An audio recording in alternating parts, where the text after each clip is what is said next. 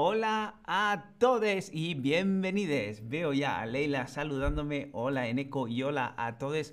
Hola Leila, cuánto tiempo sin verte y cuánto tiempo sin vernos nosotros.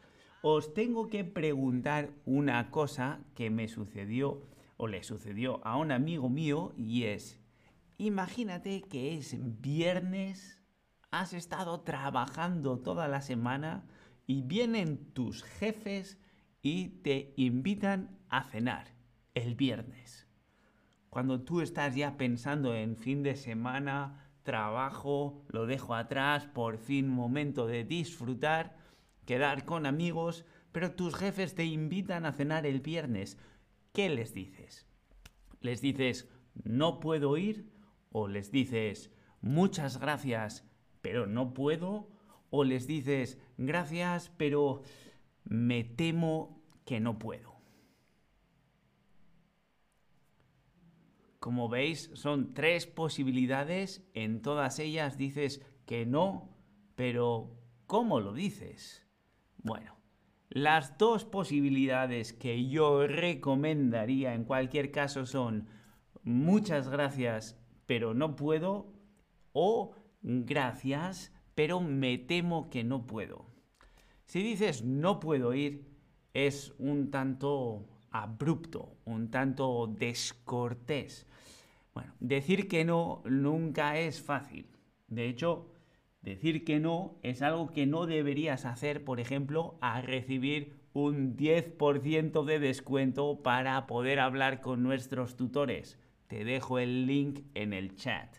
Pero si tienes que decir que no, mejor decirlo de forma educada. Es decir, muchas gracias por la invitación, pero no puedo.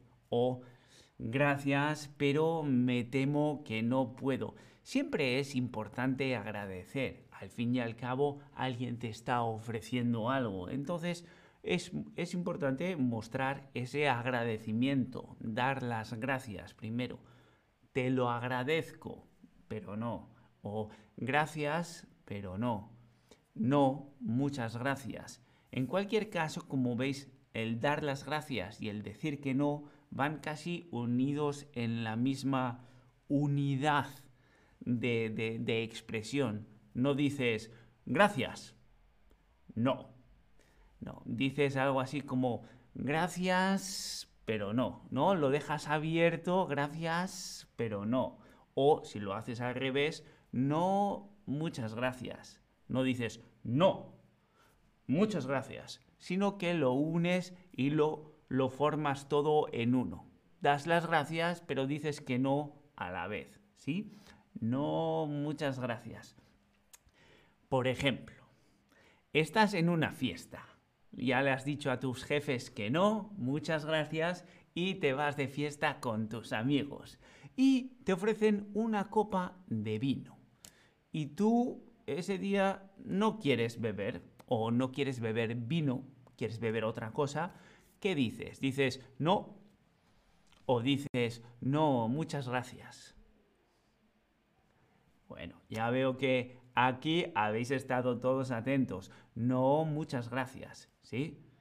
El no es un poco demasiado seco. Hay que ser educados y por eso damos las gracias. No, muchas gracias. No, muchas gracias. Bien, si tu pareja te ofrece helado, no se me ocurre por qué no ibas a querer helado, sinceramente. Digamos que tienes frío o que te duele la garganta o mm, bueno, una razón extraña por la cual ese día no quieres helado. Entonces, ¿tú qué le dices? ¿Gracias, pero no? ¿O le dices muchas, no gracias?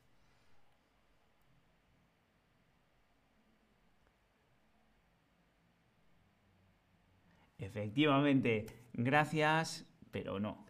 Gracias, pero no. Como veis, siempre se alarga un poco, eso es lo que significa la coma, no es un punto, sino que es una coma, lo hace un poco más fluido, un poco más suave también, porque al fin y al cabo estás diciendo que no y a nadie le gusta recibir un no. Así que gracias, pero no. Muy bien. Por último, vamos a ver. Tu banco te ofrece una nueva tarjeta de crédito. ¡Oh, qué alegría! Otra tarjeta de crédito. Así que tú les dices, se lo agradezco, pero no. O les dices, no, por favor.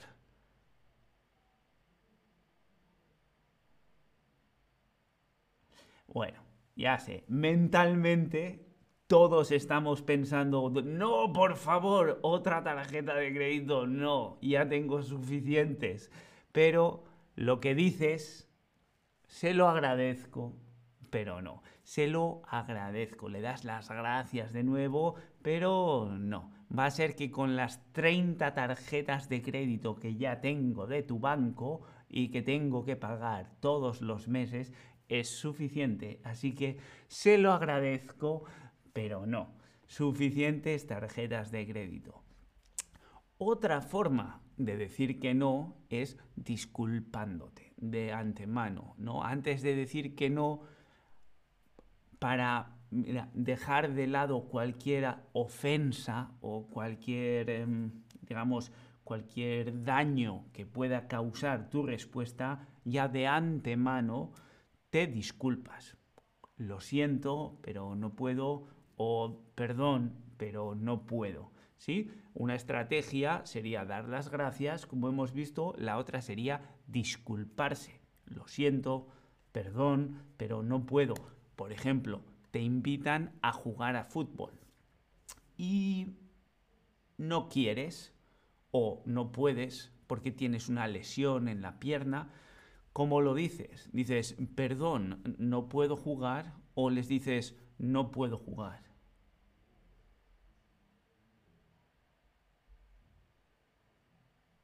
Efectivamente, perdón, no puedo jugar. Aquí, igual que cuando damos las gracias, no ponemos puntos, sino que hacemos todo una frase. Unimos la disculpa a decir que no y luego damos todo junto perdón, no puedo jugar. No es perdón, no puedo jugar, sino que va todo unido, ¿sí? Perdón, no puedo jugar. O vamos a buscar otro ejemplo, este me parece graciosísimo. Tu papá, que con las computadoras, ¿eh? con los ordenadores, no se entienden. Y una vez más necesita ayuda necesita ayuda con su computadora y tú ya sabes lo que te viene encima. Y dices, otra vez tres horas para explicarle que tiene que poner su email y la misma contraseña que utiliza siempre. ¿Y qué le dices? Perdón, papá, hoy no puedo o le dices, hoy no puedo. Efectivamente, a tu padre bendita paciencia que te haya dado Dios para soportarle a veces, el primero te disculpas y le dices, perdón papá, hoy no puedo.